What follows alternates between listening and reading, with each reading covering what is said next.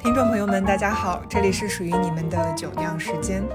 酒酿偏甜，对酒敏感的人，就算喝得上头，也不会微醺或者喝醉。我们希望可以和大家一起理性、清醒，但又带些理想主义的去看待生活。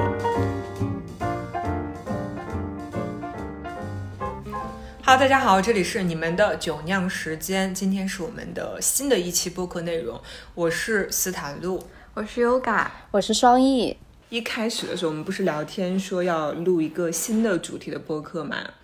然后我不是说，呃，我们可以换一种就比较轻松的聊天方式，然后不要聊一些深沉的话题。然后后来我们我们是怎么就聊到了说关于什么瞬间你特别想辞职？我们是怎么聊到这个话题的？觉得每一年的到年末的时候，周边的人都蠢蠢欲动的，就是在想，哎呀，明年要不要换工作？然后就哎。你打算换吗？就是会这样相互问候，好像是这样子的。然后一到冬天的时候，大家好像就会重新去审视自己的视野，然后审视自己的人生，然后审视一年到头来自己是不是应该有新的规划，然后然后想一想，哎呀，现在这份工作好像不太满意，我要不要换一家？可是我年终奖还没有拿，我不能辞职。然后大概就是抱着这样的心态，因为大家现在都还挺不稳定的，觉得也有可能我在的行业吧。就因为我在的行业是，呃，乙方嘛，他其实不会像甲方那么稳定。因为甲方的话，就是他也不会莫名其妙的这个业务就没了吧，这东西还得卖是吧？然后我们就是，你要是这客户没啦，那你这业务就没有了。你又没有的话，你这个组到底要干嘛？就是又会面临一些人事变动，然后也会面临会不会裁员啊，效益不好啊什么的。所以大家都其实没有什么特别稳定的感觉。哦，有有一说一哦。就去年的这个时候，我可是在雍和宫，是我的朋友跟我说，他说，你知道雍和宫求事业非常灵的，你一定要去。然后去年的这个时候，是去年这个时候，我就在雍和宫给自己求事业。天呐，对，说到这个，我想起我每一年的，就是年末不是大家都会去祈福嘛之类的，就是到跨年的时候啊什么的。嗯，然后我这种没有爱情的人呢，我每次就是过去。许愿我都会把工作其实排到，就是发财，恭喜发财，然后还有那个工作顺利什么什么的，我都会把它放到非常非常靠前，每次求，然后我也不知道是不是有奏效，但是就每每年都会心心念念这个事情，然后会跟朋友们一起，因为我在杭州的话就是什么灵隐寺啦，还有什么法喜寺那边吧，就会去烧个香去拜一拜。是不是现在很多？就是呃，在上班的，就是比如说像你的同事或者跟你年龄差不多大的这样子的，呃，一群人，然后对于他们来讲，或者对于你来讲，你上班的时候，就比如说工作变动这件事情，你在意吗？比如说你是现在呃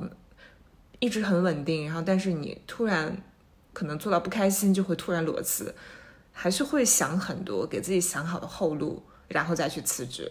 我就我个人的经历而言吧，我自己我觉得这可能看个性，就是一个是个性，还有一个就是你碰到的一些机会。就是我自己的个性呢，我不属于那种非常冲动的人啊，所以呢，裸辞呢，相对来讲，我现在还没有经历过，就不知道这是一个什么样的感觉。虽然我觉得这个事情就是就听上去也挺酷的，嗯，我自己在换工作的时候。你要说我想的多吧，我也想的不多。你要说我实在什么都不想，也不是。就每次换工作啊，我那个心啊，就是那种很不稳定。我就当时就会思考这思考那，我会想很多，就是我换这个工作的利弊什么的。虽然我那东西都是你没进去之前，其实都是想想，你都是自己在那儿。提前的去分析分析，但是这个到底后面你进去了，那就是另外一回事儿了。但是呢，还是不可避免的，我肯定会做这样的一些分析。嗯，然后我还。我自己还会找朋友去聊，就是哎呀，你觉得啊，这个工作机会啊，或者或者我我要去跨这个行啊，呃，或者是说我要换这一份工作，到底是合不合适的？呃，有没有这个呃，你你有什么想法什么？我会去咨询别人的意见。虽然我别别人也不是说什么我都听，但是我就想要去征求，因为我不能一个人闷着，我就一个人自己想着很难受。就是如果你要变动工作的话，其实你会去争取你朋友的意见，会会会，嗯，而且我。也会跟我家里人讲，我就会跟他们说，我可能现在面临这样的一个想要换工作的。我以为你是自己一个人消化。我，不是，我我以前可能可能会先自己想一想，然后后来我觉得自己想太痛苦了，就是不想就是什么都自己想。我可能也是在跟别人聊的时候，我想理清我的思绪，就是。我在跟别人说的时候，我自己其实也就一边在理了，我可能自己也会有一个心里的想法，然后别人再听一听别人反馈，就感觉这个方法蛮奏效的，就至少能够让我稍微心稳定一点，因为我自己想就会蛮心烦意乱的。我一直以为你是一个什么事情都会自己去处理的人，可能不太会去征询别人的意见，然后也不太会去问呃别人的一些对你。而言的可能帮助你的一些规划性的东西哦，在可能我在规划上自己太迷茫了吧？我不信我自己有这样的能力可以做出哦，对对对，你说你周围有的时候会出现那种非常能给自己规划职业的人，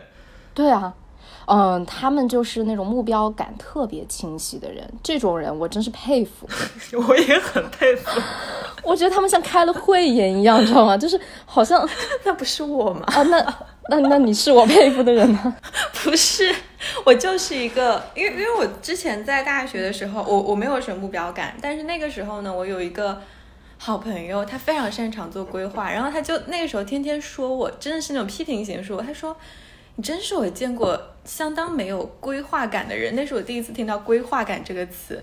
他是一个很有规划感的人，嗯，他是一个很有规划感的人，然后我。就其实我有在刻意的训练自己的规划感，然后说，嗯，我要干这个时间段，我要干一些什么事情，我什么时候要找工作之类的，嗯，所以我从大学的时候，我从大二就开始实习嘛。哦，对你实习还挺早的，那你会每年都会给自己一个明年的规划吗？其实现在不大有了，但当时真的规划的非常明确。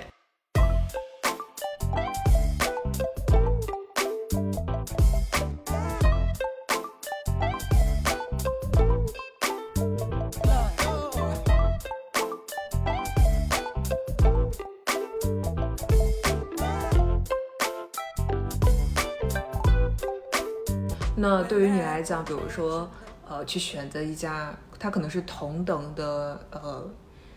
同等档次的这样子的，呃，企业，你去选择它，你最看重的是什么呢？对于你来讲，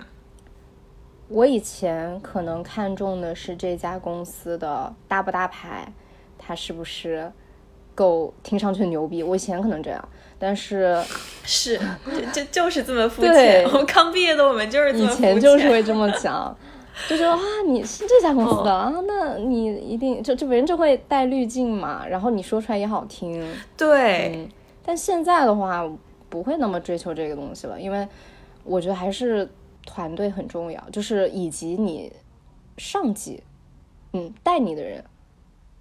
很重要，就是你你那个头，这每一个呃，像我们都是会有这种分部门嘛。然后分部门他会有你你手你的上头会有领导，然后这个领导他的风格，然后还有他的一个做事情的一些能力啊什么的，我觉得都是直接非常直接影响到你。因为如果公司越大，那一个部门跟另外一个部门它的那个环境其实还是会存在很大的差异的，就相当于你可能进了一个部门就是一个公司的感觉。它相互部门之间的那种感觉都很不一样，所以与其说看大公司、看整个公司名字，还不如看就是单独的这个团队、这个部门是怎么样的氛围，是不是你喜欢的，然后你的领导是不是你认可的，是不是你想去追随的？我觉得这个是我现在比较看重的。优感女士呢？优感女士，我更肤浅了。怎么了？你看老板好不好看？跟他一起出去开会有没有面子？就我我没有到跟老板一起出去开会的 level 啦，就因为我当时的岗位是对外的，所以我经常会在外面跑。然后呢，你要在外面跑的时候，人家就会问你是哪里的嘛，然后你就说你是哪个哪个公司的。然后我们公司还是有点名气。然后当时的那种状态就是啊，原来你是这里的，那就真的会有滤镜，就会觉得很不一样。哦，原来你是这里的，我给你多加个鸡蛋是吗？而且，就是真的是那种你走到哪哪里都在叫你媒体老师，就是那样子的那种感觉吧。原地膨胀。哦，会很容易原地膨胀。嗯。但其实后来后来自己就刚开始确实挺新奇的，然后后来就开始对这些事情免疫了，就。就已经麻木了，哎，好像他叫谁都是老师，我好像也没有那么特别。是的，然后其实到后来就真的很意识到，说当你离开了这个平台，当你没有这个名字的时候，你自己其实什么都不是。嗯，这是我后来认清的现实。我在我在我没有转正的之前，然后就有一天晚上，因为我们要出一个稿子，然后前一天晚上我在。地铁站就是我们去深夜的地铁站拍摄，然后在地铁站拍到凌晨三点。但是呢，第二天早上我们就要发稿，所以我就凌晨三点回去写到了凌晨五点，然后凌晨七哦 不是凌晨早上七点起来继续改稿，改完发掉。哦，那是我还没有转正的时候。就你你说我都已经是这样子一个人，我怎么可能上班摸鱼啊？但是说实话，那个时候的你，我觉得是发着光的。就我当时很羡慕你，因为。我很少有那种，现在是暗淡，我我暗淡了，不 是不是。不是，没有没有没有没有这个意思，没有这个意思，可能是当时我才认识你不久，然后那个打开了我对你的就是进一步的认识吧，就觉得哇你好厉害，就是因为我我就很羡慕这样的人，就是我工作很少会带着那种强烈的热情，我觉得那个你没有热情，你没有这种激情，你真的无法进行下去，你想想。半夜那么苦，然后在那种外面还要踩点，然后当晚就要发出来，其实是个很紧迫的工作节奏。然后这种工作节奏如果要承担下来，而且还能够非常高效的完成，你一定是心理心态上你是真的很，就是很富有激情的。你会觉得我一定要把这个事情干好，我觉得这个事情就有意义，就就那种状态真的很高涨。然后我我当时就是看那种，因为我知道嘛，那那那一件事情。然后我当时就觉得哇，这种工作状态我什么时候才能够有啊？我觉得我这种 就是会相对来说要平和好多。我工作上很难有那种非常情绪高涨的时候，而且就是那种高效产出，然后马上就是就是闪闪发光的搞一个成品出来，就这种节奏很少有。那对于你来讲，就比如说你去选择一份工作。那这份工作最吸引你，或者是是说你去做这份工作，你最终下定决定的那个原因是什么？难道不是因为你很有激情吗？很有创造力，或者是它会给你带来快乐的感觉吗？就现实来说，很多人去找一份工作的原因，可能是因为工作时间可以接受，然后工作报酬也不错。就很多是很少人真的能够找到那样子的感觉的。嗯，我以前其实会抱有心态，就是我要去做我热爱的，我喜爱的。然后，当我真正的进入到工作之后，我觉得会磨平一些我的以前的一些幻想，就是以前可能想象的都很美好，而且觉得自己会出人头地。然后后来工工作了之后，就觉得没有那么简单。哎呀，不要想那么复杂。就说哎呀，就是拿钱上个班嘛，就这个只要上班时候，嗯，相处起来是开心，没有人就是没有那种很恶心的环境，然后呢，工作报酬又能接受，啊，然后这个打工的这个困难度呢，就是还能承受，加班加点的话，就是也在自己的呃承受范围内，那就 OK。我我慢慢的就会调整一下自己心态，可能就不会想着一定要去怎么个。就是要求很多，要一定要找到自己最满意的、最最发挥价值的这种工作了。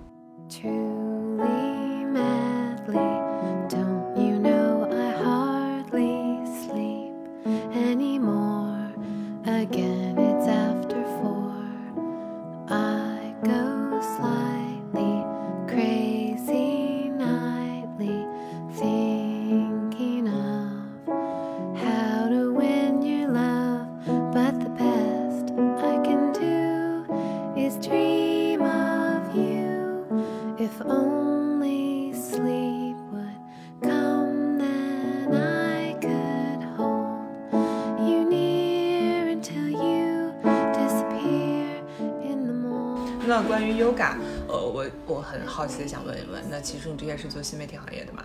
呃，我很想知道是什么让你，是什么东西，什么力量，还是你感觉到了召唤，让你选择了这个行业？因为我对你的印象，你好像不是学新闻媒体的，对不对？我是学会计的。对呀、就是一个学会计的人，为什么就是突然选择了一个新媒体的行业，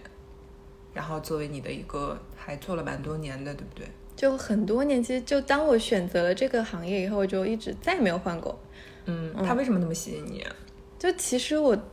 我从小就想学这个，我想学新闻来着，然后我爸妈不让，就不让嘛，就先学了个会计。但是我发现读了一年之后，真的读不下去了，然后你就辞就退学了。我没有退学。我记得好像退学不在你的不在你告诉我的故事里面。我没有退学，我还是好好学习，而且我可是就第一年学完的，不是不是第一年，就大一下我们要分班嘛，那时候可是以全年级前百分之五的成绩，就分到了任何一个就，我想去哪个专业就哪个专业，嗯，但是我大概从大二开始，我就觉得这个东西好像我把我很难把它作为一种职业，说我以后每天要面对它。就我们当时晚上我们会做做账，然后在那贴那个凭证，然后当时想，天哪，我怎么可以让我以后每一天过这样的日子？然后想不行，但那个时候又觉得说，反正才大二，那你可以试试，那反正就试错嘛，又没有什么成本的，就不行再回来呗。嗯，就然后就先去找了一个，当时是在一个护肤品牌做新媒体运营，那个时候还是找一个学长介绍的。然后去了以后就发现，哎，好像这个东西就跟人打交道，然后就很新鲜。你每天写文案也觉得很新鲜。然后过完了大二之后，我就想说，那如果有机会的话，我可不可以去一个更专业的地方试一试？就其实这一路上走过来，就基本上会发现是我自己争取，我真是一个很要强的人。嗯嗯，然后大三的时候就去了报社，嗯，它还是浙江省非常有有知名度的一个报社。就去了以后，然后就积攒了一些别的经验。这两份工作以后，让我觉得说，我可能真的可以把这个当成是一个我未来可以一直就一直继续下去的工作，然后不用选择去会当会计这样一份事情。然后就大四的时候。我就去试了我第一份工作，就投了个简历去，还是那还那时候还是实习。然后其实我很担心，说我家里人不同意，所以我当时选择那个公司的一部分原因也是因为它的名气，它不是一个说我爸妈听起来都不知道的那样子一份职业，所以就因为那个公司的名气，虽然它工资很低，以及一些有的没的的事情，但它也是让我爸妈接受了说。我可以以新媒体的这样子一个职业去作为自己的一个真正的职业生涯的开端，嗯，这是我当时选择的这样子一条这一个过程来，就跨专业就业没有这么容易的，嗯，因为双翼大学学的就是广告行业，那所以说他现在包括也是在从事广告行业的工作。那 Yoga 大学学的是会计专业，然后后来从事了新媒体的行业。呃，就是我觉得，不管是我身边的朋友也好啊，或者是刚才跟你们俩聊天，我觉得你们都是属于那种好像会明确知道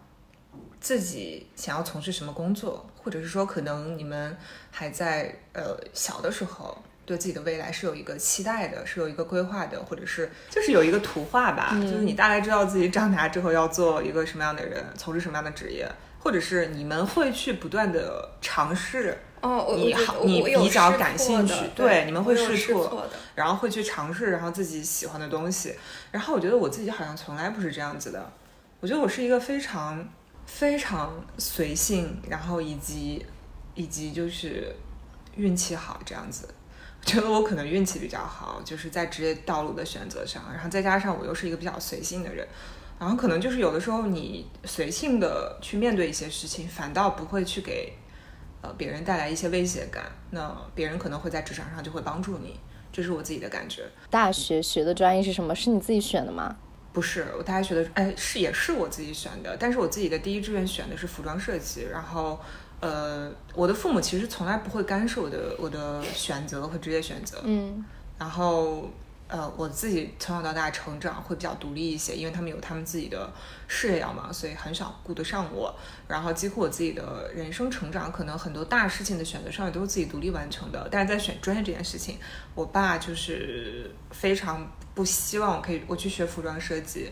我觉得他的想法其实我觉得很简单，他就是怕我学服装设计就业困难。哎，确实确实，因为是这样子的，就是我跟你们的年龄不一样，就是我那个年代，你知道吗？不要难过，对不要难过。服装设计它还没有那么主流，对它真的就是非常的小众。然后所以，而且再加上我的父母，他们其实对这件事情，呃，他不是排斥的，只是他们可能没有那么理解。我爸妈比较站，就是过于站在我自己的角度，然后可能替我去规划了一下未来吧。嗯，然后最后我依旧是非常。嗯，怎么讲呢？就是非常坚持。我说，那我要学设计啊，因为我觉得我看了很多学校，然后看了很多专业，然后我唯一有兴趣，然后愿意去读，愿意花四年，以及把自己的未来要去做这件事情的，可能就是设计了。然后其他的倒没有，没有这样子的一个想法，所以最后学的动画设计，我觉得就还蛮妙的。就是动画设计，其实当年在我那一年代，因为我是零七届的。应该很零七先进年吧？上的大大一，非常新，嗯这个专业很新，那是我们学校第一次开设这个专业，它非常新，嗯全国全国没有几个你你学这个，你爸妈不怕你找不到工作吗不？会的，他们可能觉得这个是新他们没有兴行业吧？他们反而很支持。嗯 没有没有，他们觉得他们反而很支持，为什么呢？因为我是一个从小特别喜欢看漫画的人，哦，我很喜欢看漫画。哦，嗯，我不仅喜欢看漫画，然后我们家还有非常多的时尚杂志，很好笑。就是你知道，就是很多呃，我的同学他们小时候会攒零花钱，然后买零食、买包包、买那些铅笔盒、漂亮的本子、笔什么的。我是买杂志，就还蛮好笑的。后来大家学了动画设计之后，我发现好像，嗯，好像。我想多了，对，就它就是一个很新的一个一个一个东西，对，就在在我那个年代，我觉得它没有什么，就是你很难会去说你你你要去成为一个什么样的人，或者是你去做什么样子的突破和改变啊，这件事情 非常非常的难。而且我们老师当时说了一句让我印象深刻的话，我到今天我还记得，他说：“同学们，你们学这个专业。”呃，女生嘛，干到二十八岁就可以退休了，男生可以干到三十，最多三十二，不要干了。他说对你们的身体会造成很大的损伤。哦天，我以为我以为老师的意思就是说，差不多青春饭吃够了，就已经足够你以后的生活了，是很赚钱的意思。它是一个青春饭，它是一个青春饭，为什么呢？因为它需要你有大量的精力。你的体力、你的脑力，因为它就是坐在电脑前的。我印象非常深刻，就是我呃，我毕业作品，然后要去渲染某一张图啊，就每个人的设计是不一样的。呃，我的电脑根本带不动，就是它带不起来，然后就是要跑到网吧去用网吧的机子，然后渲染了三天三夜啊，就是熬了三个通宵在网吧，还好那时候年轻，天啊！然后才渲了一张图。对，我觉得就是，嗯、我我觉得它不太适合我的原因是。呃，我们的专业有一门课叫三 D，三 D Max，然后现在就是很多电影啊、动画片儿都能广泛看到它的身影，嗯但是我学不懂这这门课，对我非常诚实的讲，我觉得我的我是一个逻辑思维很欠缺的人，就在这方面，啊，它需要很多计算性的东西，然后我觉得我可能呃不是很能胜任吧，然后我就放弃了在呃立体这样子的一个方面的设计，然后我可能会更投入到平面的设计上面。那毕业了之后呢，我也尝试去做这样子的工作，然后后来有一个更好的机会，就是去参加一个比赛。然后参加了一个比赛之后，我就进入到了时尚行业。那这个机会就是，我觉得算是我运气会比较好，呃，然后阴差阳错的我就进入到了时尚行业。然后从我自己在职业模特这个上面耕耘了六年，然后一直到我自己最后去转型做服装设计，然后做品牌。我觉得这一切的一切，我觉得可能都是因为我刚才有问双翼，我说你去选择一份工作，你的出发点是什么？你你为什么要去选择它？难道不应该是你很喜欢它，它会给你带来快乐的感觉吗？然后我为什么很在意这个点，就是我觉得我现在，呃，包括我之前去做职业模特也好，然后包括去做服装设计，然后做品牌的每一项东西都在去完完，就去完成我自己曾经想去呃学服装设计的那个小小的梦想吧。呃，这不是我去故意的去争取或者是怎么样，因为我不是一个很很努力去争取自己想要的呃东西的一个人，但是每一件事情好像都在把我往那个方向推，所以现在想想，我觉得还挺，我觉得就是我觉得我算是一个运气比较好的人。然后你没有说表现出你无比的期待，很想要，很想拥有，很想达成那样的一个呃。做那样子的一个动作的时候，你却得到了它，所以我为什么在一开始说我说，呃，我我觉得我是一个比较随意，但是又运气有点好的人，对，这就是一个比较短暂的一个履历哦。但我觉得好像也不光是运气，因为因为其实你还是会冥冥之中，就你可能是没有做这上面的清晰的规划，但你冥冥之中就是想要去做这个事情。我觉得它就是有一种指引在的。因为你在往这个上面去靠近，你可能就是面临的那些机会，你面临的一些选择，它就会比较偏向于你想要的。我觉得还是比较，呃，就是因为你内心是喜欢、是渴望，你知道是自己想朝这个方向的。我觉得，呃，有一些东西，就像你说的，可能是冥冥中是安排的吧。然后，比如说，我以前从小学六年级到初中的时候，我就会自己攒钱买时尚杂志。然后，在我们那个小城市，你知道，就是你去买那那个年代，我们看的是新薇，然后看瑞丽，看你就像那种 L，然后 Vogue 都很难买到，就你就必须去那种。呃，国企的那种图书馆，而且要很大的那一种，然后你在那个很多杂志堆里面才能翻到，而且那一本二十块钱哦，很贵很贵的。然后，但是我非常感激的就是，呃，我妈从来不会去说你为什么要看这种东西，从来不会。然后他们反而很赞成我去看这样的东西。然后，呃，我甚至还会。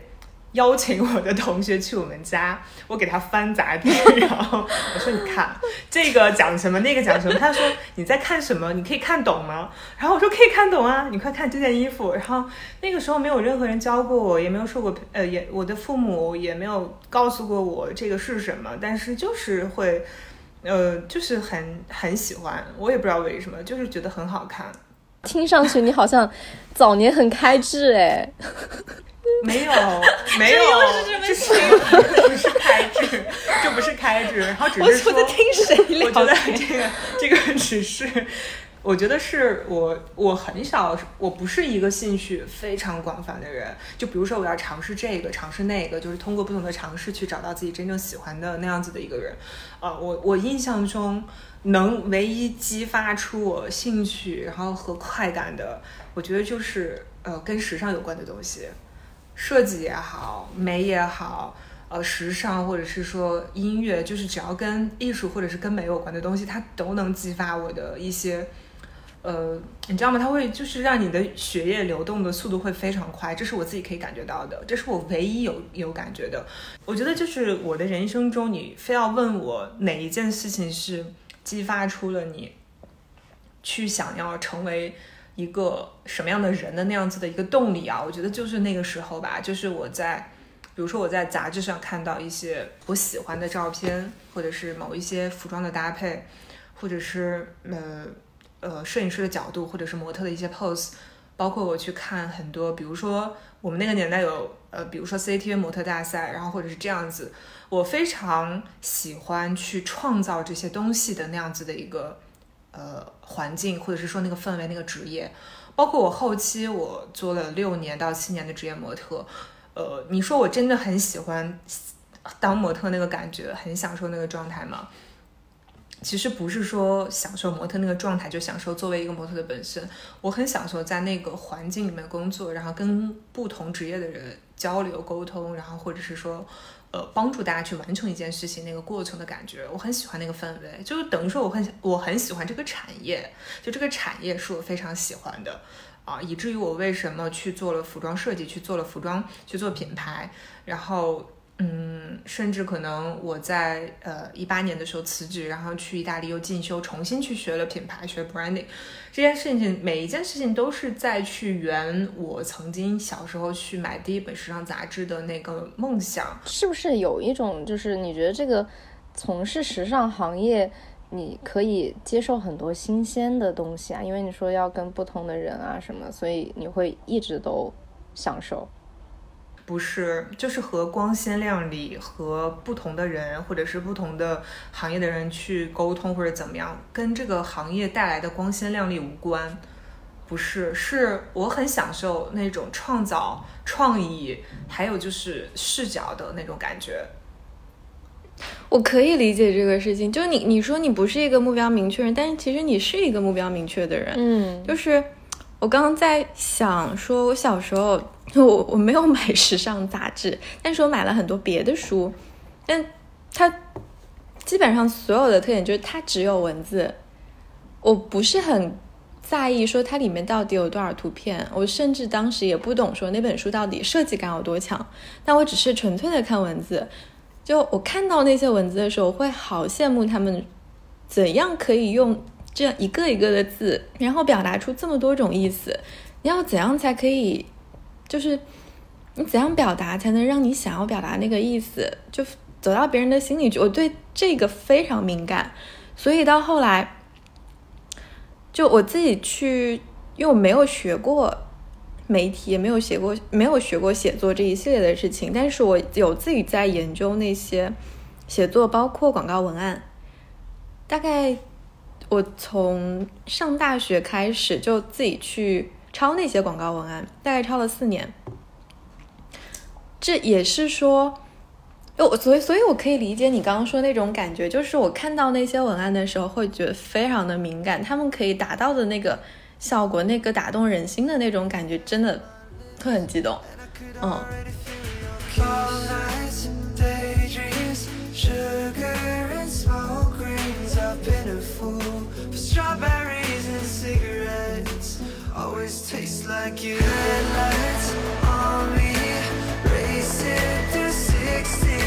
你来上海，我记得你当时的那份工作就是。新媒体对不对？嗯，新媒体的，还是新媒体，还是新媒体相关的，对不对？然后你，其实我大概知道一些你在这份工作发生的一些小事情，但是我们没有细聊过，就是你为什么，嗯，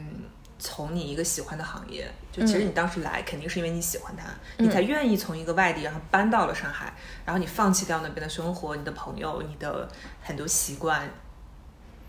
然后来到上海之后，你为什么最后辞职了？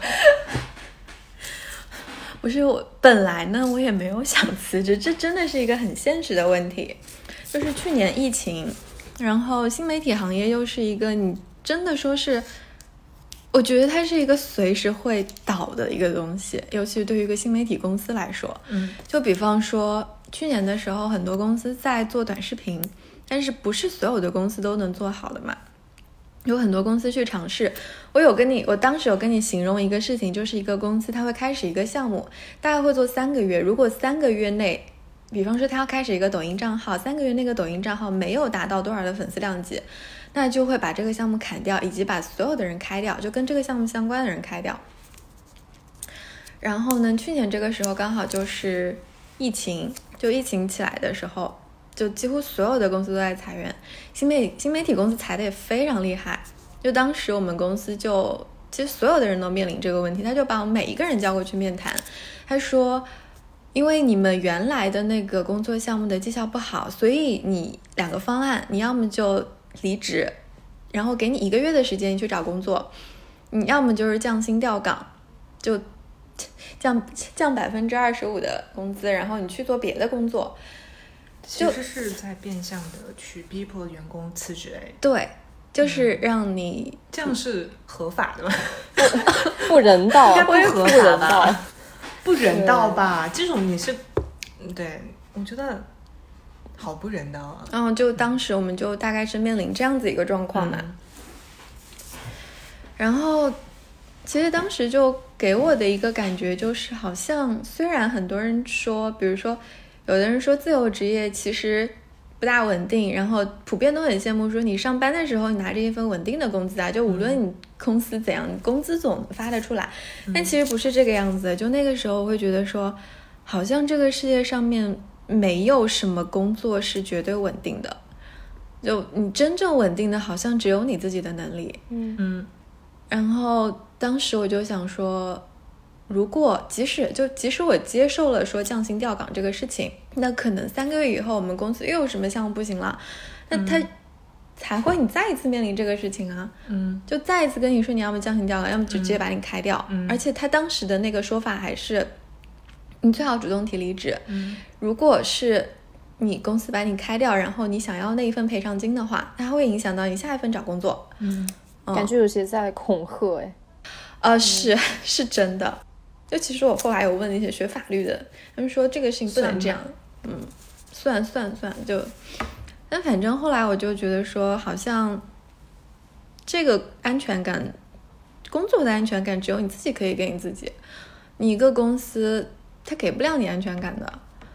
然后最后我就说，那我就先降薪调岗，然后可能再做一些别的事情，然后再到大概半年以后，等我自己手头一些副业的事情做起来了，那我就离职了。其实我觉得，我觉得就是，嗯，你分享的这段故事就真的非常现实，而且我相信在去年的时候，应该有很多公司是在经历这样的事情。但是其实你做这样的决定，并不代表说鼓励大家就是去辞职，没去勇敢追求自己的梦想。我觉得是完全是在于说，呃，能力多大就做多大的选择。就像之前我看过一篇文章，就是说为什么，呃，很多大城市的青年都回到自己的家乡了。嗯不是说他们没有能力在大城市继续待下去，而是他们可能有其他的追求或者是其他的方向。然后有的时候你知道吗？我我经常会苦恼一件事情，就是嗯，因为包括我现在也在做呃一些呃博主、自媒体这样的事情，然后很多人就会看到说，呃哇，感觉你的生活好轻松啊，然后感觉呃感觉嗯这份工作很好，没有人管你，而且呃你还可以去做自己喜欢做的事情，然后有有自己的生活节奏，真好，没有人可以管控你。然后我心里想，嗯。我那些笔记是我自己他自己变出来的吗？视频就是我不动，他自己就会出来的吗？然后其实有的时候，我觉得很多年轻的朋友，尤其是大学生，对新媒体这份职业，尤其是博主职业，他是有很大的误解的，非常大的误解。不要说年轻的朋友了，我的朋友也对我的职业有很大的误解。从我这个也从来没有做过博主的人来说，确实我会对这个行业还蛮好奇的。你有很大的误解，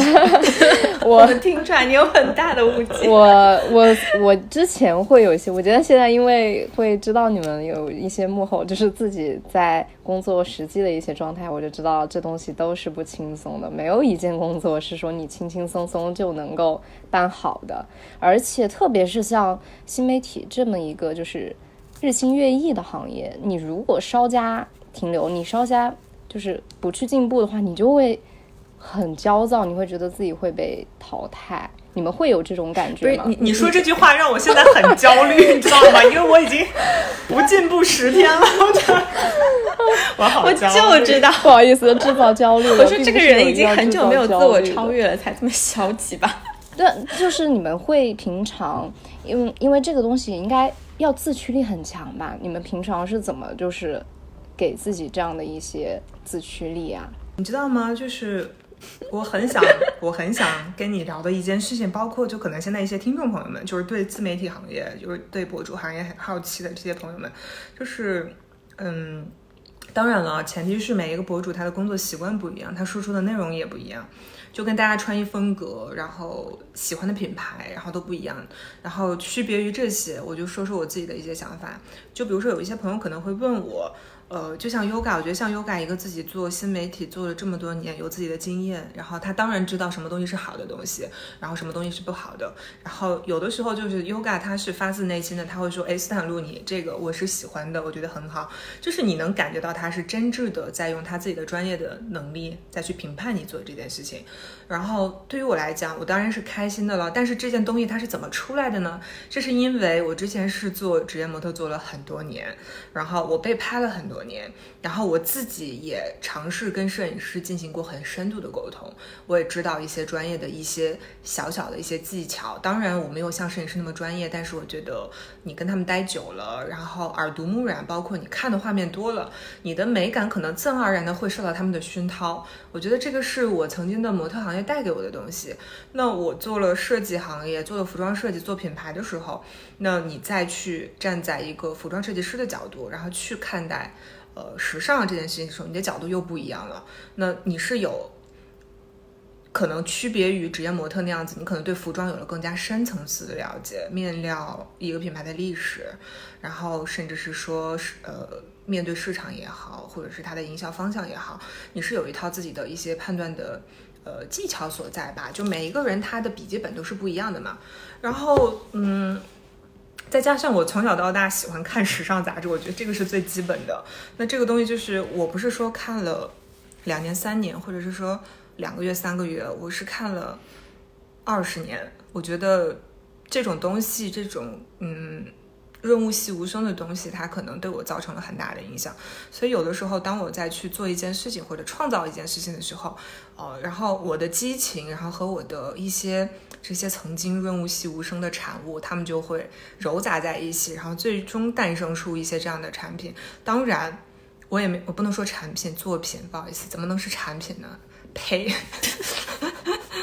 就会。对他们就会，他们就会诞生出这样的作品，它没有办法产业化，因为它是我自己一个人去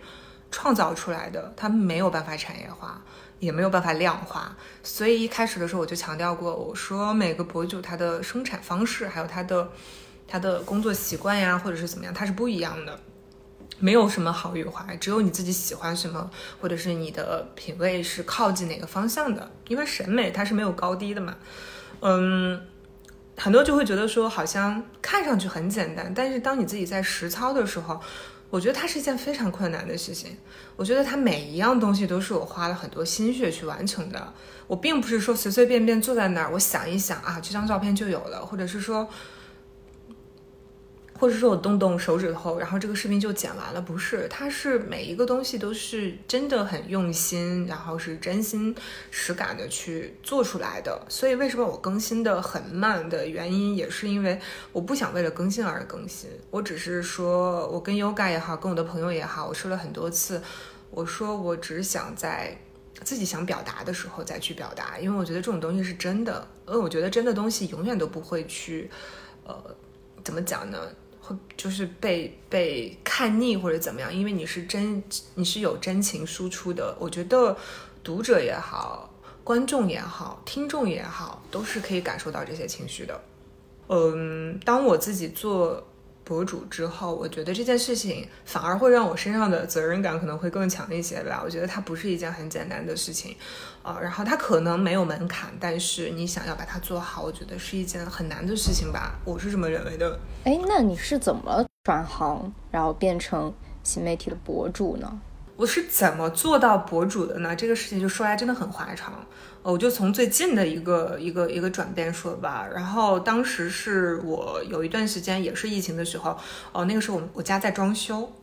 因为我当年是在呃留学的时候，我的手机里面存了非常多非常多的家具照片，因为那时候在装修，然后我又在国外，我又没有办法跟家人沟通，我就时不时的会找很多照片，我会说，比如说呃橱柜，然后。我就找他们发我的已有的材料，我说橱柜我要这个材料或者怎么样，就是你知道吗？就是实时在线沟通要什么样的风格，然后很痛苦，因为很痛苦，因为你真的看不到实物，呃，然后呢？你这个要什么样子的颜色，然后那个要怎么摆，然后这个呃柜子要坐在哪里，然后做成什么样子的，怎么分区，然后都是跟家人在沟通这些事情，呃，然后后来我就把那些照片呢，然后都发给了他们，然后我回国了之后，那些照片不是就放在手机里了，我觉得非常可惜，我说那我就呃建立一个收藏夹吧，然后当时就放在小红书，然后放在小红书之后，我就发现好像有很多朋友他们是喜欢看这样子的东西的，因为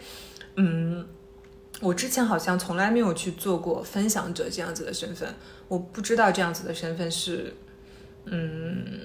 是博主，我也不知道这件事情，就我好像算是一个博主的雏形，或者是怎么样，我当时都没有意识到说它是一个什么。然后反正我就会一直发，一直发，有的时候一天发很多，就是存照片，它就是我的收藏夹。然后等我的家装修好了之后，我就会开始拍自己家的照片。呃，因为是自己的第一个真正意义上的家，所以我会比较珍惜，然后会给他拍很多照片，然后会认真的去呃布置每一个角落。而且那段时间比较闲，然后疫情也就一直在家待着，拍了很多照片。我心想，拍了那我就发吧，然后又很可惜，只能自己一个人看。然后那是我第一次有分享欲，你知道吗？呃，因为我的朋友圈都很少更新，几乎不更新，但是我从来没有像那样子那么有分享欲，然后就开始分享自己的家，然后慢慢的就会开始步入到一个博主的身份。我觉得是还呃，我不知道，还蛮巧合我不知道这个算不算无意间无意间变成了一个博主。然后那个时候我也没有给我自己的定义是博主吧，就是喜欢拍照片吧，喜欢拍照片，喜欢分享照片而已。哦，没有想那么多，然后到后续慢慢的会发现，哦，原来这件事情你可以去创造，你可以去呃放很多你自己的想法到里面，然后也会不断的遇到很多帮助自己的人，所以我说我运气很好呀，就是总会遇到那些帮助我的人，然后他们就会告诉我说，哎，你这样子可以尝试一下做一些其他方向的博主啊，你可以。发一发自己的照片，你可以怎么怎么怎么样，就是他们会给到我一些嗯其他方向的一些指点，但是我自己完全是门外汉，因为我根本就不了解这个行业，我也不了解新媒体，总归就是尝试加积累，然后时间的推进，好像就大概方向就有一些明确了。哦，原来我还可以这样做，哦，原来这么有意思，我可以去把自己的想法，还有一些呃 idea，还有一些创意，然后把它揉杂在一起。然后去做一件事情，有点像我以前去设计服装，去呃，包括去选主题，然后做 mood board，然后到最后那件服装呃过程到产生，然后到一件衣服走上 T 台，就是有点像这个过程，所以这种感觉又回来了，就是你知道血液又沸腾起来了。对我喜欢它，是因为我很喜欢那个创作的过程。包括我现在在做它，也是因为我喜欢这个创作创造的过程吧。嗯，其实如果只要有这个创造的工作在的话，你可能换多种工作，你都会觉得心潮澎湃。我觉得你爱的是创作本身，哎。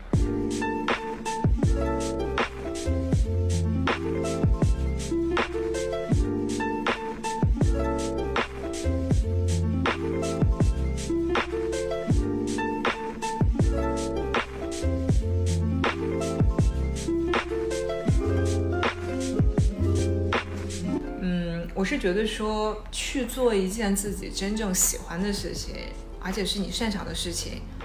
然后比去做一份能给你带来很多工资的事情要重要的很多。嗯，这个我赞同。不过我其实想补充啊，嗯，我觉得现在可能像你这样状态的人，就是你你刚刚也说到，因为你还是。一直以来都很热爱，就是你从小的时候其实就会对此有生出非常高的一个兴趣嘛。那其实像我这种平平凡凡、普普通通的人，我我小时候其实也会有一些爱好，但是我不会对某一个如此的就是凸显。所以呢，我感觉如果说你没有在你初入职场的时候去马上就锁定了你想要的一个方向的话，那其实多尝试也无可厚非吧，就是你可以去趁着年轻嘛，就多躁动躁动，可以去尝试这个尝试那个，因为运气好的话，哎，说不定一下就中了，就觉得这个我干起来爽舒服，就觉得这个能够呃带给自己那种油然而生的快乐感。但如果做着觉得没有像自己想象中那样，那其实也可以去尝试点别的。其实不要太现死吧。对，我觉得尝试是没有错的。对，然后我就自己也是想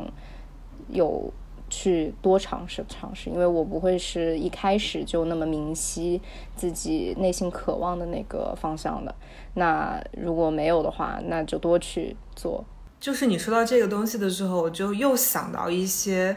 嗯，我之前也是呃看了一篇文章，还是我看了一个采访，我忘记了，我记不太清。然后里面的人大概就是在讲说，呃呃，他周围的人很优秀，然后就是那种在可能二十五六岁、二十六七岁就，啊、人生已经好像基本已经定型了，就是非常的优秀，非常的成功，然后情感也好，家庭也好，他都取得了比同龄人来讲非常大的一个跨越。那就是他在别人可能三十五岁、四十岁都没有完成的时候，他已经在二十五岁就已经完成了所有人想想要的那样子的生活。他就会讲他，他说他一点都不焦虑，因为他觉得自己的节奏还没有到那一步。他说每一个人都有自己的生活节奏。就他说这一句话的时候，就把我，就是我有点到，就是因为我就是一直这样认为的。呃，我是一个从小到大都是一个成长速度不是说缓慢，是会比同龄人会慢几拍的人。就是可能一般人想象不到，就是有的时候别人见到我第一眼就会说，感觉好像你是一个很机灵，或者是就感觉你不是那种很慢吞吞，或者是说嗯反应没有那么快的人。然后当我给他们讲，我说其实我总是会比我同龄人慢几拍的时候，他们都不相信。然后只有我妈是知道的，因为对我妈就是每次她见到我都会跟我这样讲。一开始我觉得对我来讲非常苦恼，我觉得它是一件很让我苦恼的事情。我说为什么呀？为什么我总是比别人慢？比如说，呃，像像刚上初中，我觉得大家都长大了，我觉得我还是一个小学生。然后大家刚上大学，然后好像每一个人都会打扮，我觉得我还是像一个高中生一样，就是我的心态也好，我的状态也好都没有调整过来。然后后来后来我就想通了，因为当我意识到。我到了一个阶段的时候，然后我的可能思维也好呀，心理状态也好，它在经历一个慢慢的去消化的过程。一旦过了那个消化期，我可能速度就会加倍的成长。呃，到直到我在二十八九、三快三十的时候，我才意识到这个东西，我才跟自己和解。嗯，我觉得这不是一个再再可以再能困扰我的事情了。我觉得现在它对我来讲就已经不重要了，因为我知道，呃。每一个人他的成长节奏，他的生长节奏是不一样的。嗯，我觉得无论是说你现在处在一个人生的什么样的阶段，你只要去相信自己在做的事情，那结局一定不会差的。但如果说你去徘徊，呃，去左右为难，我觉得一般这种事情可能结局往往不会那么尽人意。嗯，所以你说人生需要尝试，我同意人生需要尝试，但是一定是理智的。有选择性的，在自己能力范围内的，而不是说你不是一个做这件事情的一个天才型的人，或者是你有这方面的天赋，然后你非要去做一件你不适合的事情，我觉得这个就是在浪费时间。啊，对，就像 Yoga 之前说，你笔记里面也写过，你说方向对了，努力才有意义嘛，对不对？嗯。如果方向不对，然后你就一直努力的话，我觉得它不仅没有意义，它是一种内耗，就是它是。完全在消耗你自己的精力、你的情感，然后你的所有的对这个世界的热爱。要知道自己适合什么，不适合什么呀啊！这种跟穿衣都一样。我跟你说，我所有的事情都可以用时尚来跟大家解释。时尚哲学大师，你这是。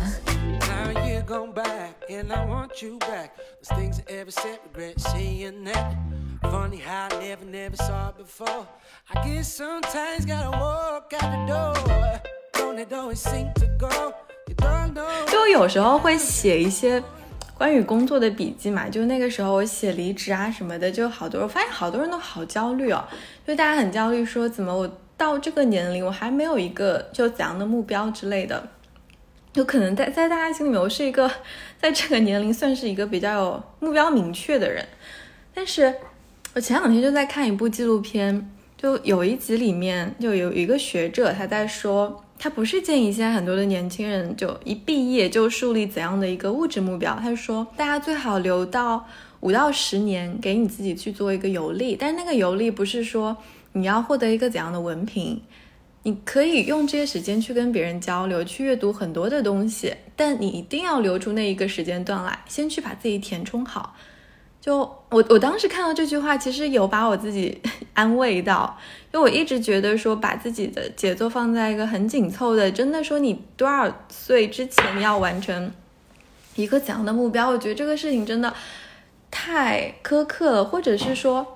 其实未必是这么好的事情。我觉得大家可以不用急，真的。就当你还没有想象的那么的清楚的时候，其实是可以多去看，多去。填补自己的。嗯，就这个池塘那么大，你喝两口水再走也是可以的嘛。现在人其实急，可能也是现在社会上的环境会会有一些标准，就会觉得你可能到了一定年纪，呃，就要去做成什么样的事情。但是这种的话，我觉得以这样统一的标准去规定所有人的节奏，这个就是很残忍的，而且也不是每个人都很早的时候就能够清晰的知道自己要什么、擅长什么。那早早的去做这样的一些想，就除除了就是要想象啊，就是做一些呃规划或者是一些对未来的一些畅想之外，就是光想。那可能还是不够的。我觉得有的事情就是你要做起来，因为我之前是嗯一个想太多的人。我觉得可能大家普遍来说也会容易，就是脑子现在现代人嘛，接收信息也挺多，就是想象很多东西。但是呢，嗯，如果光想的话，是想不出个答案来的。有的时候你去做，你去做尝试，你去实实际际的参与到一些事，你可以是小的事情，比如说我在。业余时间我去干一点事，我去尝试一下。如果我喜欢拍照，那我业余时间我可以拿着相机去记录。那如果说我喜欢，就单纯的我可能喜欢吃东西，我喜欢美食，那你去感受这个食物，你你就多去找一些让你觉得当下很美好，让你觉得心情很愉悦的这种事情干。那。这样的话，你可能慢慢的就会知道，哦，什么事情我干着是开心的，那我可以往这个上面去靠，那你就去做，就是从一些小小的点去发散开来去做，一定要就是行动起来，就是改变的话，它第一步其实就主要就是动起来，就如果不动的话，你如果就是在那想的话，很多时候你会是处在一个原地徘徊的阶段。你说到行动，真的是我太有发言权了。我就是一个行动力非常强的人，想到什么就去做，是吗？我非常的，我非常的，嗯，不太能接受，就是把所有的东西都停留在脑海里，一直去想，一直去想，一直想到发酵，一直想到它都已经过气了，然后你还在想这件事情，呃，嗯。我当然知道，每一个人他在做选择或者是做行动要去执行的时候，他会有很多思虑，有有很多自己顾忌的事情。然后，但是对我来讲，就是只要我觉得在我的价值观内，在我的逻辑里面它是合理的，我就一定会去尝试的。我觉得尝试只是花费一些我们的精力和时间而已，它没有任何代价。但是如果光想你不去做的话，那代价就真的非常大啊。然后还耗心力。对呀，就是会觉得说。嗯，在等什么呢？就是，而且你做了 不会损失什么，就是做了它就是一个零风险的投资，小范围内的尝试。对。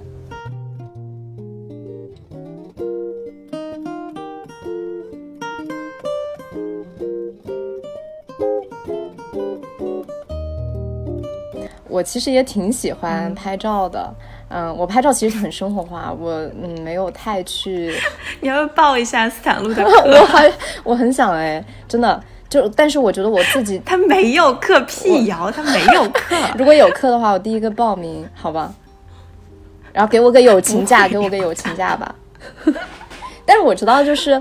嗯，设备这种东西，我呃，我感觉我的技术是还达不到，也就是说达不到那个还需要去。挑设备的这个阶段，我我就所以，我经常是用我的手机去拍去记录。然后呢，这个事情呢，就是我觉得一个人他你拍成什么照片，跟你怎么去看周围，就是你怎么去呃。你你自己的眼睛是怎么去观察这个世界是很有关系的，因为每个人其实的风格也不太一样，而且他们的就是每个人的审美也不太一样。那其实与其是说怎么去拍一张光鲜亮丽、就是比较美丽的照片，可能有的时候你拍出来的是当下的一个情绪，然后或者是你自己当下想要去看的一个角度。所以我觉得这种都是创作型的工作，都是很私人化的，就是。你去学习的话，应该都是学的一些，呃，术吧，可以这么说，就是一些怎么去达成你想要的那个样子，都是一些方法。但你怎么去运用，你要选择什么样的方式，都是你自己要去摸索的。嗯，所以这也是应该说是创作的一个很有意思的点，就是每个人他记录的跟就是另外一个人他都是不一样的，就算是同一个风景，然后同一个事情，都会有不一样的风格，这个就还蛮有意思。嗯，仔细想一想，就像我们小时候去学习写作文一样的啊，老师教的都是一样的，为什么每一个人写出来的东西都是不一样的呢？因为你吸收的知识是不一样的。然后有的人看书看得多，然后他特别喜欢某几个作者的，比如说他的文风，他就会呃写作的方法，或者是那个呃断句的感觉，或者是一些描绘呃事物的习惯，就会很像那个作者。那有的人可能他喜欢散文，那他写的就是另外一种感觉。我觉得就完全就是看个人的吸收能力，还有你自己的经验。就像你刚才说，你说有一个发现美的眼睛是一件最重要的事情。嗯，我觉得如果一个人能明白这个道理的话，他就是就就是一个可以去拍出好照片的人。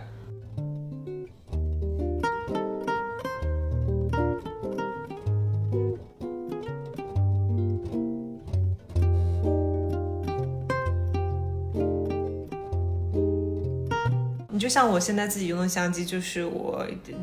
人生中第一台就就是单反吧。然后也用了两年了，我也没想着换。然后镜头其实也是原配的，也不是特别贵、特别高级的镜头。然后有的时候还会用手机拍一些东西，可能每一个人想表达的东西不太一样。只是我觉得真实的东西，你真正想表达的东西，嗯，才是是可以存在在这个世界上最久远的东西，因为它不是。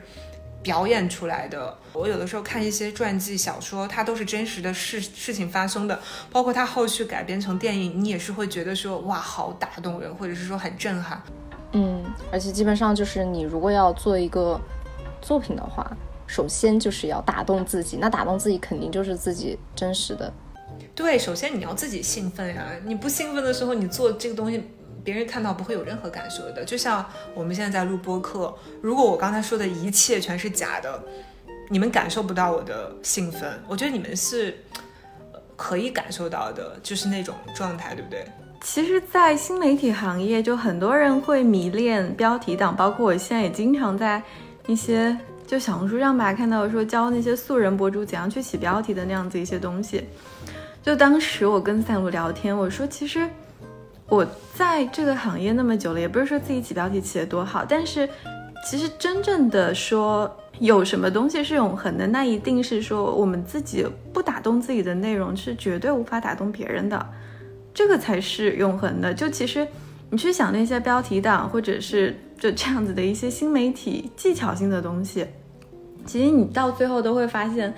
那一个东西，比如说那一个标题，在第一个作者他写出来的那个时候，那一瞬间其实是打动他的。只不过后来的人就慢慢的觉得那是一种技巧啊什么，其实都不是，就是那一种最开始的打动自己的东西，他用那种东西打动别人了，就那种真情实感才是说做内容最核心的一个东西吧，而且。就当你真正喜欢一件东西的时候，它才会就慢慢的驱动你自己，不断的去要求你自己去学习新的东西，你把这个事情做到最好。就我自由职业一年了吧，就到现在为止，我发现就曾经的工作带给我的最最最好的一个东西，就是它培养了我一种持续学习的能力，就很喜欢这个行业。它让我，我可以每一天，就我我之前形容说，我说我每一天睡前，每一天早上醒来，第一件事几乎都是把我手机里关注的那些，可能是一些账号，或者说一些新鲜的资讯，就完完全全全都翻一遍。就它不是说我一个职业习惯，硬是在 push 我自己去这样做，不是的，他是因为我喜欢这件事情。就当你真正喜欢一件事情的时候，你就是可以这样做到的。这干货满满哎，一个教摄影，一个教新媒体。运营，就是真的是难得能听到如此干嗯真诚的吧分享，真实的东西，对，嗯，业内分享。刚给你想了一个新栏目，时尚哲学。哎，真的，你 很适合，好适合哦！你可以说打一个感觉，就是所有的这些小观察。就我我当时在听你说的时候，然后我脑袋就想：天哪，一个新栏目诞生，很不错，很不错，而且这个门槛是绝对要有的。你是真的必须要很了解时，就是你你要从有大量的这样的从业经验，你才能够说得出来，就是说出来是真实，而且别人也觉得是可信的。哎，你知道吗？你现在获得了一个新媒体人的认可，以及获得了一个广告人的认可，这个项目一定可。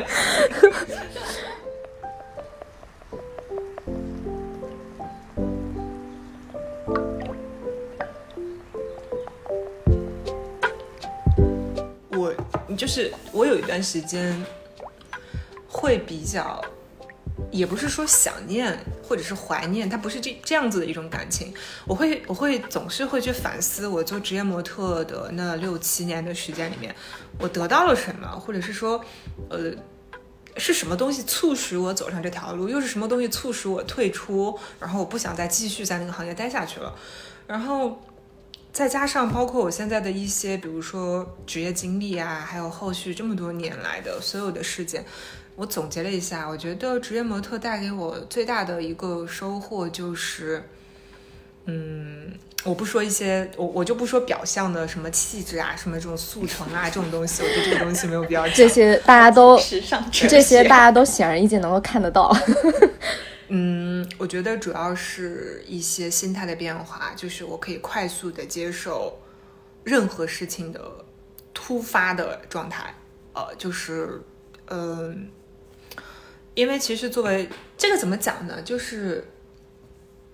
处理一些突发事件吧，我都可以快速的接受，然后并解决它。我觉得任何事情只要它没有完成，没有 finish，然后没有把那个拉链关上。那这件事情就没有完成，它一定随时随刻就随时随地都会发生改变，就是它在我的这个脑海里面，它就不是一件完整的事情。是因为当时会，呃，比如说你要走秀什么的，它可能在登台之前一秒都有可能发生很多突发情况嘛，是一个就是可能很多意外就没想过的这些都会出现。嗯，因为其实作为模特来讲，就是我们要经历很多 casting 嘛，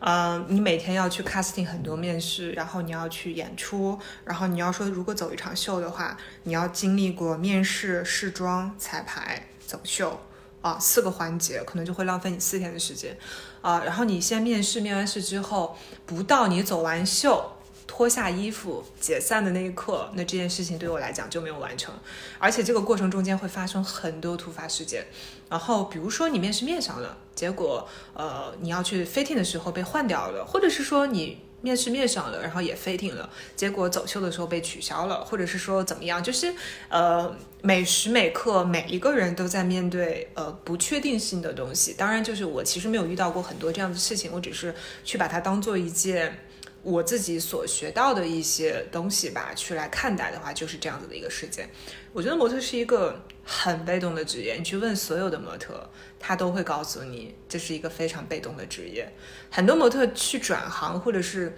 不做这份工作，我觉得很大一部分原因也是因为这个，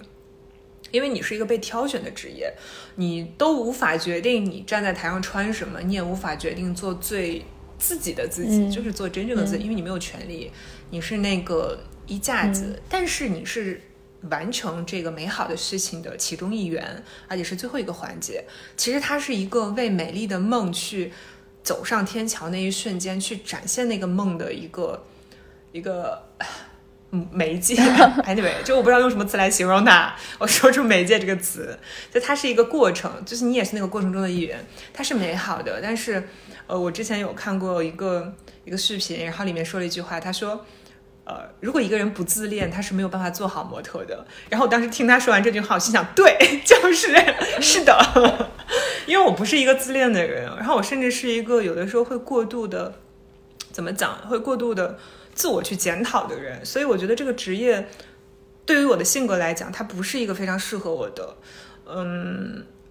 我不是很享受站在舞台上那个感觉，我反而很享受在呃，比如说去呃拍一些。平面或者是拍一些 TVC 的时候，你在那个过程中去跟导演会跟 stylist 去，呃，跟化妆师去聊天，去学习那个过程，那个是我最喜欢的。然后反而你去说自己多漂亮多美啊，或者是怎么样，你穿那么多衣服，做过那么多造型，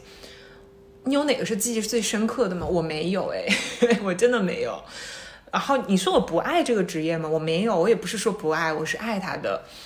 但是我爱他的是，他可能给到我一些比较深层次的东西，然后不是一种表象的，或者是说，嗯，最直接的这种给你带来的那种刺激、名名誉、荣誉，或者是金钱上的诱惑，不是这种东西。嗯，然后我后来为什么不做的原因，还有一部分就是我没有办法去做真正的自己，我没有办法去自我表达。啊，你说的话没有人听的，因为你你是那个环节的最后一个去，你是那个展示 dream 的人，你没有办法去表达你想要什么，因为所有的事情把你推到那一步，它已经是一个 final 了，你就是那个穿这个衣服走上台的人，你喜不喜欢都没有没有没没有没有任何权利 say no，对，因为这是你的职业就是这样子的。总结下来吧，我有的时候会想一想，我觉得，嗯，你像我现在如果遇到一些突发事件。我都会觉得说他对我没有造成任何的，怎么讲，暴击 就不会有任何的感觉，我会非常平淡的去面对它，然后解决它，因为，呃，我过去的很多年都是每天都是这样度过的，所以我已经习惯。我觉得这是他给我带来的一些帮助吧。啊，你刚刚说那个虽然最终是现在没有做了，在退出了，我们其实现在也也很多就是。呃，可能以前的工作，现在想想到底给我们带来什么呢？它其实好像也不是说具体的那个工作内容，有时候真的就是一个，比如说应对情况的一个抗压能力，或者说一个沟通上的一些技巧什么，它就是一种潜移默化的。也不要觉得，如果你当下在做的工作不是说你最喜欢的那种事情，但它其实不会是一种弯路，就是。呃，你可以从中去获得，你总是会获得一些什么。只要你是在去做事情的，你有在去呃认真做做活，你就不用太去担心我。哎呀，我现在好像还是没有找到自己内心渴望的，我可能还是就在做一份平凡的工作、普通的工作。但其实每一份工作都不会是错误的，也不会说是弯路吧。没必要想象自己一直在走一条笔直的大道，因为那个，一个是你也不会有一个前后对比了，你没什么意思；二就是这个也可能性很小，就是没关系，就是多走走，就算是嗯当下没有很喜欢，那以后你可能也会觉得这个工作也给你带来一些才成就了之后的你。其实你说到这个东西吧，然后。可以把它总结成为什么？总结成为我们一开始聊的，就是你会对你的职业做一些规划吗？呃，如果你问我这个问题，我的答案是我不会。为什么呢？因为我不太去，就我不太相信，就是说你你做了规划，然后你的人生的每一步一定是按照这个规划一步一步来的。当然，大家如果说你说大框架可以按照这个来，对不对？是可以按照这个来，但是我总觉得。我是一个相信蝴蝶效应的人，就是你在你的人生中每一个角落，或者是每一个十字路口，你做的任何一个选择都可以改变你未来所有的路。我是一个相信这样子的命运的一个人。我我还相信很多东西你自己去呃想好做选择。前提是适合你的啊，不是那种硬硬着头皮就要去怎么样，就一定不是不要去不撞南墙不回头，就撞了疼了就回来，就是 不要去跟自己的命运去去 battle，我觉得没有意义。呃，然后就是嗯，很多事情，比如说你一开始你现在处在这样子的一个社会身份，还有这个年纪，你可能会不理解，会觉得我好痛苦或者怎么样。你可能再过几年，或者是说有一天你再回头看看，你会感激你最。痛苦，然后最累的这个时刻，你的这份职业给你带来的一些经验也好，或者是说成就也好吧。就像有的时候，呃，我会跟朋友聊天，我会问他，我说你每天都在吐槽你的老板，你到底不喜欢他什么？因为我我我周围有很多朋友总会吐槽他的老板，然后吐槽的是非常厉害的，但是他一边吐槽，一边又是抱着很敬畏的一个心态，你知道吗？嗯，那种感觉。会让我觉得很好奇，那你到底是敬畏他，就是很很佩服他，很尊重他，还是你真的就是看不惯他所有的东西？然后我跟他聊过很多这样的问题，他也没有一个最终的答案。我觉得这种情感就是非常复杂的。我们跟父母也会有这样子的一些东西，就比如说，你知道父母是在对你好，但是可能每个人表达方式不一样，你就会觉得父母很唠叨。然后你觉得你的老师一定是为你好的，但是你又不喜欢你的老师这样子跟你讲。我觉得人每一个人他都会有一种反抗精神，但有的时候我觉得可以去，呃，自己知道我现在是只是有一个这样子反抗的精神而已，我以后肯定会从这个情绪里面跳出来的。这个老板他去告诉你这件事情怎么怎么怎么怎么样，或者是他当他在榨着你的时候，呃，甚至他可能是在给你提供一种新的思路，提供提供一个新的解决方案，甚至他真的是改变你人生的某一个十字路口。所以有的时候我会呃这么跟我的朋友讲吧，我也是这么这么去面临面面对这样子的事情的。对，有的时候你可能在职场上面。你的企业的环境或者是氛围很好，当然你如果运气不好的话，那你的那个组可能真的很差。但也许就是因为你很差的组，或者是说你的领导对你的要求非常苛刻，就让你成为了一个做任何事情都非常完美且效率很高的那样子的一个人。我觉得事物都是有两面性的，你有的时候在逆境之下就是可以蜕变成一个天鹅，有的时候很顺利，你当然会很快乐，但可能也会让你去变成一个。呃，会过于保守，然后不敢去尝试的那样子的一个身份。而且我觉得大家现在做很多事情真的都太急了。就比如说，我很明确的说要做某一份工作，我去应聘到这样子一个岗位，然后我可以在多久的时间内，我可以获得些什么东西？很多人会，我觉得是过度的要求这个东西。就我其实换的工作也不少，然后就这么久以来，我。得到的一个最明显的东西，我会觉得说，人生的很多的进步，它不是说你拥有了某一个机会，你忽然就获得了很大很大的进步，它其实就是一点点。我在做那些很好的工作的时候，获得的进步是一点点；或在我在做那些不好的工作的时候，获得的进步也是一点点。但就是很多很多的这样子的一点点的时刻，让我积累起来，才有了今天的这个样子。就。我觉得人生的很多的那种进步感的东西都是很慢很慢的获得的。大家真的不要把很多事情想象的太美好，但是它也没有大家想象的这么糟。就嗯，去发现一些东西，一定可以获得些什么的。对，就是平常心去面对吧。因为你现在在痛苦的也好，担忧的也好，焦虑的也好，每一个人都经历过，只是大家去处理的。比如说时间也好，方式也好，不同而已。就是你不是那个，你知道吗？我经常会跟我朋友，就是我，我经常会跟他就是毒鸡汤，灌毒鸡汤。我说他他有时候会很丧嘛，然后他会跟我讲，他说啊，他最近发生什么什么事情。然后每个时候我都会给他毒鸡汤，然后会说怎么了？你觉得你是这个世界上最特别的人吗？打双引号，你经历的事情我都经历过，然后我就跟他灌输毒鸡汤。然后我表面上是说他，你其实没有那么特别。其实我想告诉他的是，我们都是一样的。就无论是你是五十岁、六十岁，还是你是十五岁、十六岁，就是大家有的时候去那种情绪处理的时候，或者是说情感一上来那样子的一个机能，哦，就是你的大脑就是就是已经要爆炸的时候，人都是一样的。所以不要去焦虑，也不要去怎么样，就是。时间会解决任何问题的，这就是我一直非常信任的事情。我觉得时间可以解决一切难题，工作也好，个人情绪也好，情感也好，它就是可以抚平一切伤痛的。而且留疤了，那个疤也也是会慢慢变好的，它也会给你带来很多很多新生的一些东西。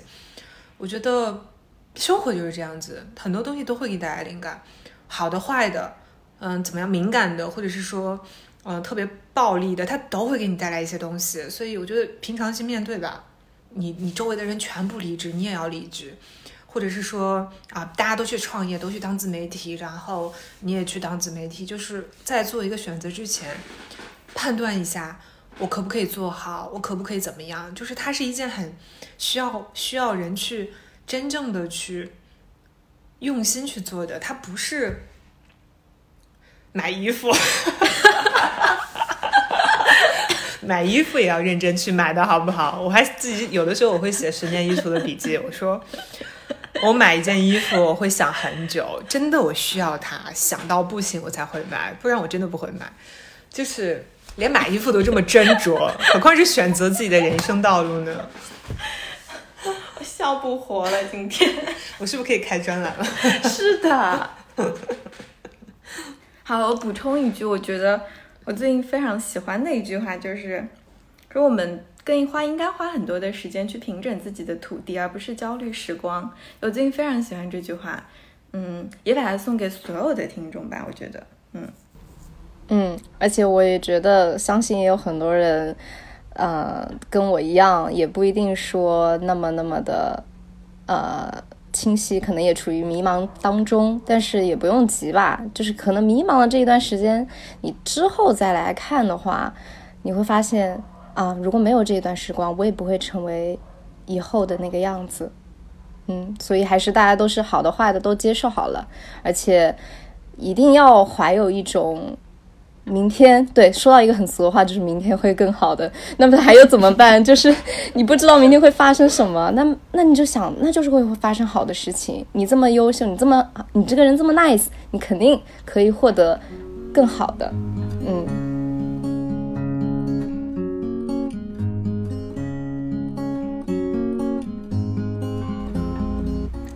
那今天的播客呢，就录到这里了。感谢所有听众朋友们的收听，谢谢双翼，谢谢 Yoga，然后谢谢斯坦。我为什么要谢谢自己？然后呢，就是。如果大家喜欢我们播客内容的话，可以关注我们的喜马拉雅和小宇宙。我们每周二都会进行播客的更新。那如果大家想去了解更多关于我们的生活的话，可以关注我们的小红书账号斯坦路和 Yoga。那今天的节目就到这里了，感谢大家收听，我们下期再见。祝大家工作顺利，祝大家天天开心，拜拜。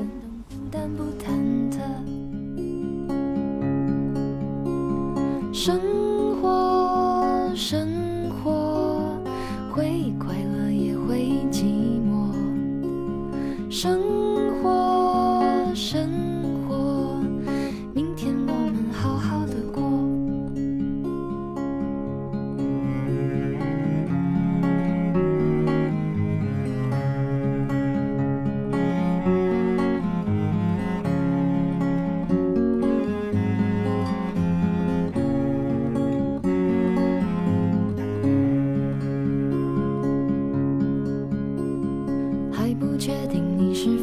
喜欢气